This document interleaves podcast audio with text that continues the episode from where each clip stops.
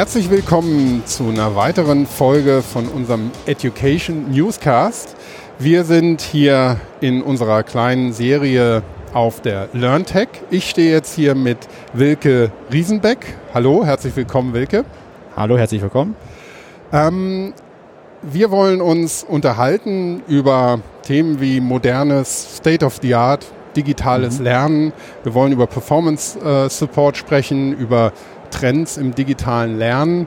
Ähm, aber vielleicht erstmal zu dir, mhm. Wilke. Du bist bei der Know-how AG. Du bist dort Teamleiter im Produktmanagement. Richtig. Aber vielleicht erklärst du unseren Hörern erstmal, wer du bist und wer die Know-how AG ist und was ihr macht. Genau, also wie gesagt, der, Wilke Riesenbeck. Ich bin seit sieben Jahren bei der Know-how AG, äh, jetzt im Produktmanagement. Und meine Schwerpunktthemen sind insbesondere Performance Support, ähm, aber auch allgemein digitales Lernen. Ähm, ich habe ein kleines Team von mehreren Produktmanagern und wir haben eben verschiedene Produkte, die für Corporate Learning ausgelegt sind, von klassischen Produkten wie Learning Management Systemen, aber auch über Learning Apps und eben Performance Support Systeme, Analytics Systeme. Also eigentlich das ganze Portfolio, was da auch relevant ist. Und ich habe praktisch schon ein bisschen die Aufgabe, das Ganze zu steuern und bin auch sehr stark im Thema Performance Support dann aktiv involviert. Sonst zur Know-how AG. Wir sind seit 25 Jahren am Markt, was im E-Learning gar nicht so wenig ist, haben deswegen auch viele Trends mitgemacht und auch sind, es geschafft, die Themen beizubehalten, die auch wirklich Substanz hatten. Was uns kennzeichnet, ist auch unser Slogan. Wir sagen ja, we enable people. Und in diesem Wort enabling, was auch ein bisschen Kunstwort ist, steckt schon was dahinter. Das haben wir sehr bewusst gewählt, weil wir uns eben nicht nur auf die Qualifizierung konzentrieren und sagen, so, wir konzentrieren uns auf Wissensvermittlung und dann ist Schluss, sondern wir sagen, wir wollen Menschen befähigen. Und das geht eigentlich nur in einem Dreiklang. Ja, man muss Wissen aufbauen, wenn ein Change stattfindet, aber man muss auch schauen, dass die Menschen motiviert sind, das Einsehen, also ist Kommunikation ganz wichtig. Und der dritte Baustein ist eben immer auch Performance Support. Das heißt, wenn die Menschen in die Anwendung kommen, sie dann auch noch zu unterstützen. Und das ist eigentlich das, was wir tun und wofür wir auch ein ganzheitliches Angebot haben. Hm. Ja, das ähm, passt natürlich ähm, hervorragend auch in, in unsere kleine Interviewreihe oder Gesprächsreihe, die wir hier von der LearnTech machen. Ähm, wir waren letztes Jahr schon hier und haben da auch einige äh, Interviews gemacht, die man in den ersten Folgen von unserem Podcast auch nachhören kann. Ähm, damals ging es ähm, sehr stark um Lernen in Zeiten von digitalem Wandel und ähm, ja, gerade das, was du sagst, dieser Dreiklang, der, der ist, denke ich, äh, ganz, ganz wichtig, dass man ähm, die Leute auch mitnimmt, dass sie motiviert sind und dass sie nicht einfach nur zum Lernen verdonnert werden. Richtig, ja. Ähm, weil Lernen, ähm, wissen wir alle noch aus der Schule, ist ein sensibles Thema mhm. und ähm, steht nicht unbedingt immer auf der Liste ganz oben. Richtig. Ähm, vielleicht äh, nur zwischendrin, vielleicht kannst du dein Mikrofon noch ein kleines bisschen weiter wegmachen. Ja, so ja. ist, glaube ich, perfekt.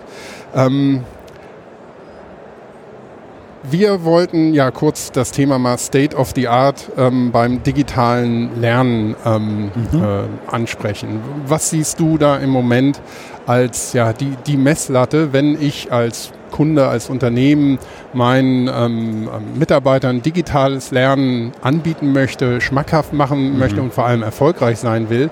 Ähm, was ist da auch ruhig nicht nur technologisch ähm, ja, Stand der Dinge? Also dafür müssen wir uns immer bewusst machen, dass die Menschen fürs Lernen eben wenig Zeit haben. Ja, das ist auch etwas, das eher eine Notwendigkeit, die dann kommt. Eigentlich ist man ja zum, zum Arbeiten oder wie die Schwaben sagen, zum Schaffen auf der Arbeit und nicht zum Lernen. Ähm, dass wir da kein Overengineering machen und riesige Dinge aufbauen, für die die Menschen aber keine Zeit haben. Deswegen ist, glaube ich, so dieses Passgenau und dieses On-Demand sehr wichtig. Das heißt, ich muss schauen, ähm, wie arbeiten die Menschen und welche Lern- oder Performancebedarfe leiten sich daraus ab und dann muss ich schauen, habe ich die passenden Formate. Das heißt, habe ich kleine Nuggets, die Menschen dann eben helfen, sind wir im Bereich Performance Support, wo sie schnell was nachgucken und weiterarbeiten können. Ähm, aber eben habe ich auch Formate, wo die Menschen sagen, oh, ich muss irgendwie, ich brauche jetzt wirklich mal einen Deep Dive, jetzt muss ich mir mal Zeit nehmen, haben wir dafür auch was. Ähm, und On Demand heißt eben auch, wir müssen das so machen, dass die Menschen das so nutzen können, auch von Technologie her, wie es für sie am besten passt. Das heißt, für einige wird es wichtig sein, dass es mobile verfügbar ist. Das sind die Menschen, die viel auf Reisen sind, die wollen dann Leerzeiten nutzen am Flughafen, in der Bahn. Das heißt, es muss auf dem Handy gehen das, oder auf dem Tablet. Das hat Anforderungen an den Content, an Technologie, sollte dann irgendwie über die Cloud verfügbar sein, dass ich mich nicht über VPN einwählen muss und dann auf irgendwas, auf ein System zu kommen, was dann nicht sauber läuft bei mir. Das darf halt dann nicht sein. Also müssen wirklich uns immer vorstellen, nicht so technologieverliebt sein, lösungsverliebt, sondern gucken, wie arbeiten die Menschen, was brauchen die wirklich und dann die Formate zuschneiden. Mhm. Ja. Ja, ich glaube, dass ähm, das, was du gerade auch zum Schluss gesagt hast, wie arbeiten die ja. Menschen wirklich und wie kann man da Lernen integrieren? Mhm. Das ist ähm, bei, bei SAP ja auch wichtig mit dem Begriff Built-in-Learning oder In-App-Learning.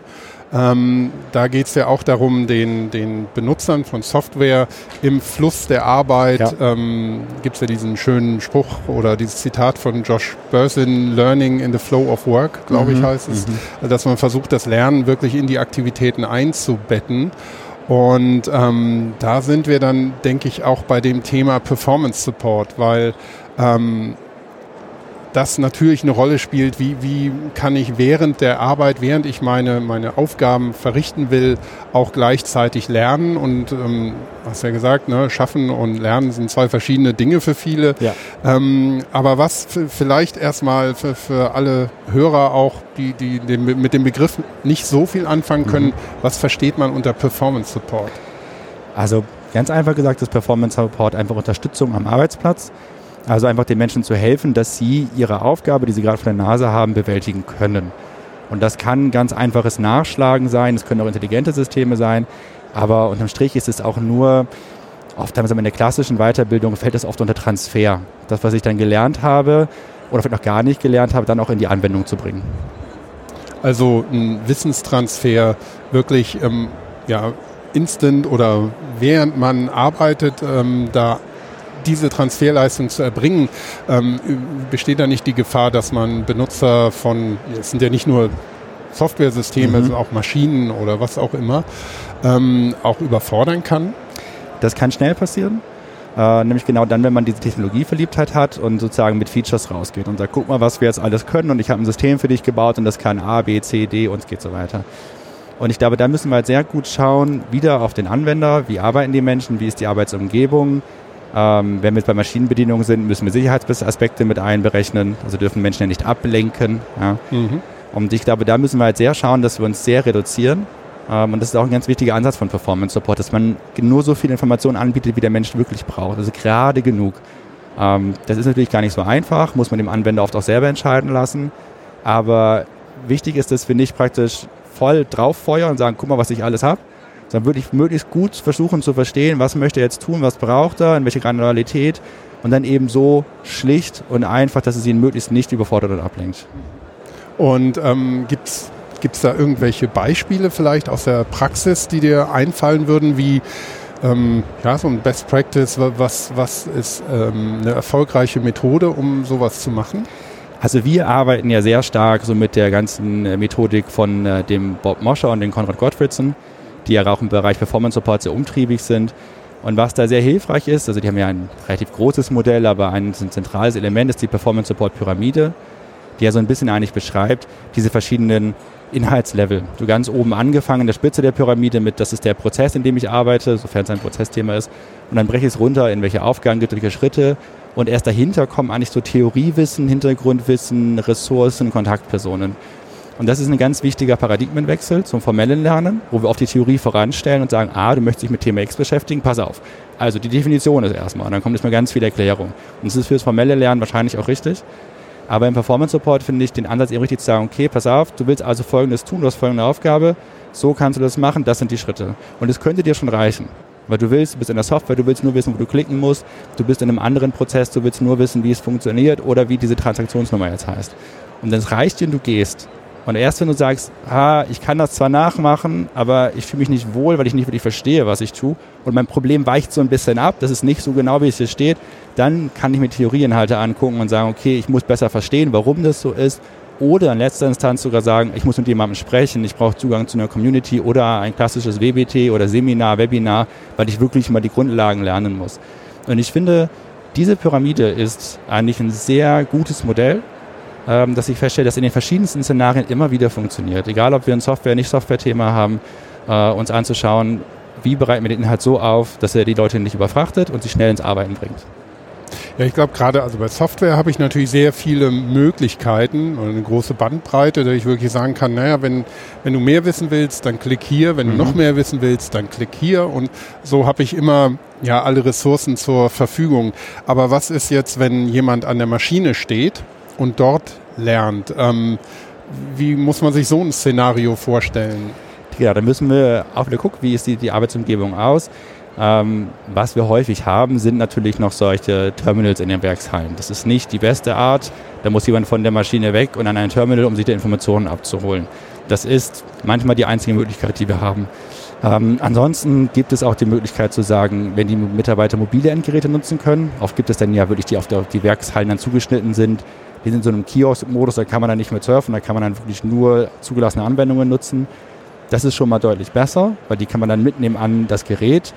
Ähm, es gibt auch den Ansatz, dass man in den äh, Geräten QR-Codes äh, anbringt, die man abscannen kann, um dann zu wissen, genau, wie geht das jetzt mit dieser Maschine, wie sind da die Sicherheitsvorkehrungen. Das ist möglich. Und wenn wir dann so praktisch in die, in die Luxusvariante gehen, dann kommen wir irgendwo so in den Bereich Augmented Reality, Mixed Reality. Da kommen dann diese ganzen Brillen, HoloLenses etc. ins Spiel, wo ich dann die Hände frei habe. Natürlich bei Maschinenbedienung natürlich sehr gut, ich habe die Brille auf dem Kopf und die kann mir Inhalte anzeigen und in der besten Variante, ich weiß, es wird bei einigen Reparaturgeschichten schon genutzt, mir anzeigen, okay, wenn ich dann auf ein Bauteil schaue, das wird erkannt von der Brille und sie kann mir dann dazu angeben, wie ich das äh, reparieren muss, wie ich es einstellen muss, äh, wie die Sicherheitsentriegelung funktioniert. Ja. Ja, damit hast du schon äh, ganz viele spannende Dinge angesprochen, über die man jetzt sehr lange sprechen könnte. Ähm, Gerade was du jetzt am Schluss auch nochmal so dargelegt hast, das zeigt natürlich super, was es für ein breites Feld ist, wenn man von Performance Support ist. Die, ich denke mal, die, die ähm, möglichen Anwendungsfälle sind ja schier unendlich und immer sehr individuell, auch wenn man sie bestimmt so in, in Gruppen sehen kann. Mhm. Aber im Großen und Ganzen ist das, glaube ich, eine sehr individuelle Sache, weil eben auch jeder der arbeitet und eben lernen soll, sehr unterschiedlich ist. Ähm, Gibt es da vielleicht auch ähm, Ideen oder Ansätze, wie man verschiedene Lerntypen, Lerngeschwindigkeiten unterstützen kann? Ja, was jetzt ein wichtiges Thema wird im Kontext von Big Data, ist, ähm, dass natürlich je mehr Daten wir haben zur individuellen Nutzung, aber natürlich gleich eingeschoben mit der entsprechenden Vorsicht, die uns der Datenschutz zu Recht vorschreibt, hm. ähm, desto besser können wir Inhalte natürlich auch auf den Endanwender zuschneiden. Wir können natürlich auch die Möglichkeit geben, selber auszuwählen, dann können wir ihn aber schnell wieder überfrachten, das ist wieder dieses Problem Überforderung, guck mal, was ich alles habe, er sucht dir gefälligst was aus. Ähm, wenn wir aber besser darin werden, diese leeren Daten zu sammeln und auch sinnvoll auszuwerten, ähm, dann können wir natürlich deutlich personalisierter Angebote zuschneiden. Und das beschäftigt uns auch sehr stark in diesem Themenfeld Learning Ecosystem. Da geht es dann eher wirklich auch um die Vernetzung der ganzen Systeme. Große Unternehmen haben sehr, sehr viele Lernangebote, bis hin zu Communities, die gar nicht fürs Lernen explizit gemacht wurden, aber trotzdem dafür genutzt werden. Ähm, und dass wir einfach schauen, dass wir die integrieren. Und das geht eben auch sehr stark über dieses Datensammeln. Ähm, Standard, der gut funktionieren kann, ist XAPI, die Experience API, ähm, die ja praktisch schon ein einheitlicher Protokollstandard ist, mit dem ich halt Daten in der gleichen Art senden und sammeln kann.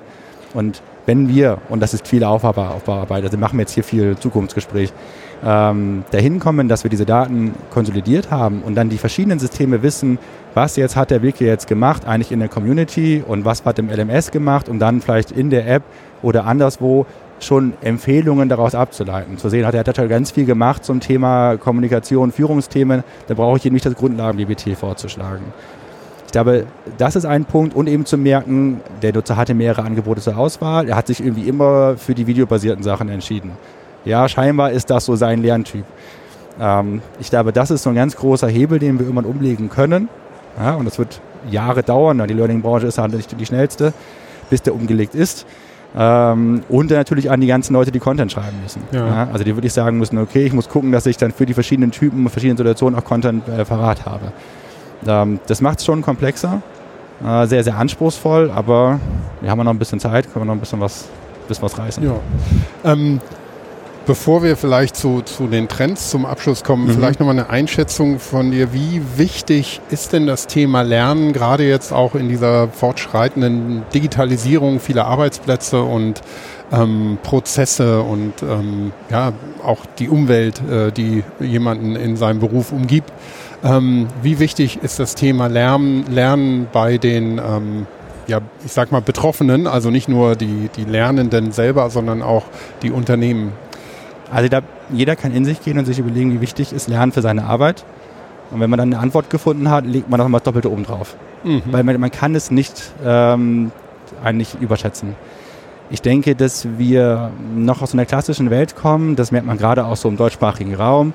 Lernen, das muss immer in so einem großen zertifizierten Rahmen stattfinden. Ich muss irgendwie fünf, sechs Jahre studieren oder drei Jahre eine Ausbildung machen, dann habe ich so, eine, so einen fertigen Inhalt, das ist zertifiziert und damit gehe ich dann arbeiten. Und dann bin ich halt, ich bin dann Ingenieur oder ich bin Betriebswirt und das, das habe ich dann. Das nimmt mir keiner mehr weg. Ähm, und das ändert sich natürlich jetzt ganz stark in dieser digitalisierten Welt, in der globalisierten Welt, wo Wissen schnell veraltet und sich verändert. Das heißt, wir müssen uns halt ständig auf dem Laufenden halten.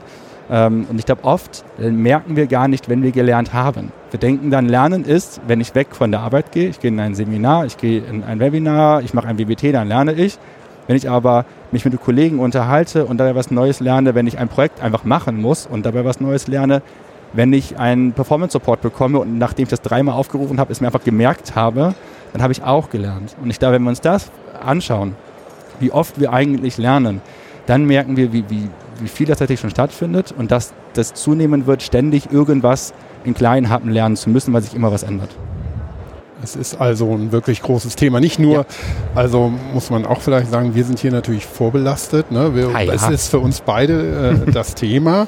Allerdings, ähm, ja, es ist, glaube ich, ähm, nicht nur ein Trend, sondern eine, eine, Wahrheit, die sich immer mehr durchsetzt ja. und wo auch Lösungen gesucht werden. Ähm, Dabei sind wir dann bei den Trends zum Abschluss. Wir sind ja hier auf der LearnTech in Karlsruhe und das ist eine wichtige ähm, Veranstaltung, Messe mit Kongress, ähm, wo es ja um auch neue Lerntechnologien geht. Es ist ja ein großer ähm, oder der Hauptfokus auf Technologie. Ähm, auch wenn wir gerade nochmal gelernt haben, dass Technologie Verliebtheit alleine auch nicht hilft. Ja. Aber sie unterstützt natürlich äh, hervorragend bei vielen Dingen. Ähm, wo siehst du derzeit die wichtigsten Trends? Also zwei Dinge, die jetzt relativ neu hinzukommen. Das eine ist eben der ganze Bereich virtuelle Realität, wie auch man es nennen möchte, Augmented Reality, Mixed Reality. Ähm, das ist, hatten wir immer schon so ein bisschen besprochen. Da kommt natürlich gerade so für technische Themen, Themen, die in der Werkshalle angesiedelt sind, sehr viele Möglichkeiten, wo wir Lernen an Orte bringen können, wo es noch nicht ist. Und auch für eine Zielgruppe verfügbar machen können, die auch sonst eigentlich bei der Arbeit auch gar keine Lernmöglichkeiten hatte ähm, bis hin zu Szenarien, wo wir gerade Produkttraining machen können, gerade mit größeren Maschinen oder Geräten, die oft sehr schwer darzustellen sind, ja, sich die virtuell abbilden kann. Ich glaube, da ist sehr viel Potenzial, das jetzt langsam gehoben wird. Da laufen die ersten Piloten. Ähm, und ansonsten kommt jetzt so langsam das KI-Thema, weil das jetzt gerade wieder so ein Trendthema ist, über das viel geredet wird. Ähm, und da kann man sich für Performance Support einiges vorstellen. Es gibt natürlich auch schon erste Prototypen, aber künstliche Intelligenz ist nicht gleich künstliche Intelligenz. Also vieles, was intelligent genannt wird, ist relativ schlicht in dem, was es wirklich kann. Also auch da ein bisschen auf den Etikettenschwindel achten. Aber ich glaube, das wird kommen. Aber wir wissen ja, dass gerade Deutschland eigentlich schon sagt als Industriestandort, wir müssen als Nation überhaupt erstmal aufholen. Und bis das dann wirklich in der Breite im Learning ankommt, da haben wir noch ein bisschen was vor. Ähm, und deswegen ist es für mich wichtig beim Thema Trends, was man nicht vergessen darf, und das ist eigentlich so mein Lieblingsbuzzword gerade, ist das Thema Operational Excellence diese ganzen Sachen, diese Trends der Vorjahre, wie zum Beispiel Performance Support, die wir jetzt aufgegriffen haben, die auch mal richtig gut zu machen. Die in die Organisation reinzubringen, die Rollen zu schaffen, dass es effizient läuft, dass die Technologie sauber läuft, dass die Menschen damit umgehen können. Also es gibt ganz viele, sagen wir mal in Anführungszeichen, konservative Aufgaben, die noch zu tun sind. Und ich glaube, wir müssen auch gucken, dass wir neben der, der Neugierde, der Experimentierfreude für Trends auch darauf achten, dass wir die Dinge, die wir in den letzten Jahren in unser Haus gebracht haben, dass wir die auch sauber weiterführen oder nicht vernachlässigen. Ja, es, man muss wirklich aufpassen, dass nicht immer einfach nur eine neue Sau durchs Dorf getrieben wird, sondern dass wirklich ähm, die Dinge auch, auch aufgegriffen werden, wo es ja. sich wirklich lohnt, wo man merkt, dass das ist nicht nur Potenzial, da kann man wirklich was draus machen und dann auch, auch äh, ähm, ja, schlussendlich was bei rumkommt. Richtig. Und ähm, ich fand jetzt schön, dass ähm, die, äh, die KI noch relativ schlicht ist, also der Geist in der Maschine noch ein schlichter ist, aber nicht zu unterschätzen. Ich ja. denke auch, das wird ähm, äh, sehr wichtig werden in Zukunft ja. und ähm, es ist für viele ja auch ein sehr ambivalentes Thema, weil mit viel ähm, Emotionen behaftet. Ja. Und man hat ja oft ein Bild davon, ähm, was diese ähm, Intelligenz dann sein könnte. Und viele Menschen ähm, haben ja auch ganz konkrete Ängste, dass sie äh, am Arbeitsplatz ersetzt werden durch künstliche Intelligenz. Ja. Ist das ein realistisches ähm, Empfinden oder ähm, ist das Lernen durch künstliche Intelligenz ähm, vielleicht immer noch ein wichtigerer Ansatz? Na, ich glaube schon, die Sorgen, die die Menschen haben, kann ich durchaus nachvollziehen. Ähm, weil wir haben natürlich Menschen in äh, Jobs, wo wir schon sehr schnell vorstellen können, wie die automatisiert werden, durch künstliche Intelligenz abgesetzt werden können. Ähm, wir haben heute schon bei auch unintelligenten Prozessen, haben wir schon viele Dinge, die einfach online passieren können. Ähm, es gibt immer wieder neue Technologien. Ähm, also wie oft gehen Sie noch ins Fotostudio und lassen sich Ihre Urlaubsfotos entwickeln? Also das Thema Digitalfotografie, und das ist schon Jahre alt, ähm, da gehen ganze Berufe mehr oder weniger bei drauf. Also ich denke, man darf das nicht einfach übergehen. Es gibt Menschen, die werden davon betroffen sein. Ich glaube, wir als Gesellschaft müssen halt schauen, dass wir diesen Menschen Alternativen anbieten. Ähm, in einer Welt, in der jede Arbeit aber immer komplexer wird. Ja, also wir müssen deswegen auch beim Lernen wieder schauen, dass wir die Leute mitnehmen. Und ich glaube, wenn wir es schaffen, ähm, dass wir den Menschen einen positiven Ausblick geben, also sagen, ja, da kommt was Neues, ja, es hat auch Risiken, ähm, wir adressieren die, wir gehen mit denen um und wir bieten dir halt Möglichkeiten, wie du dich in dieser neuen Welt entwickeln kannst. Ich glaube, dann gehen die Menschen auch mit und wir müssen auch einfach ehrlich zu ihnen sein und die Bedenken entgegennehmen, ähm, weil gerade KI, irgendwann ist halt der Punkt, wenn die Maschine nur noch entscheidet, verstehe ich irgendwann überhaupt noch, warum sie so entschieden hat und wie anfällig bin ich vielleicht für Manipulation.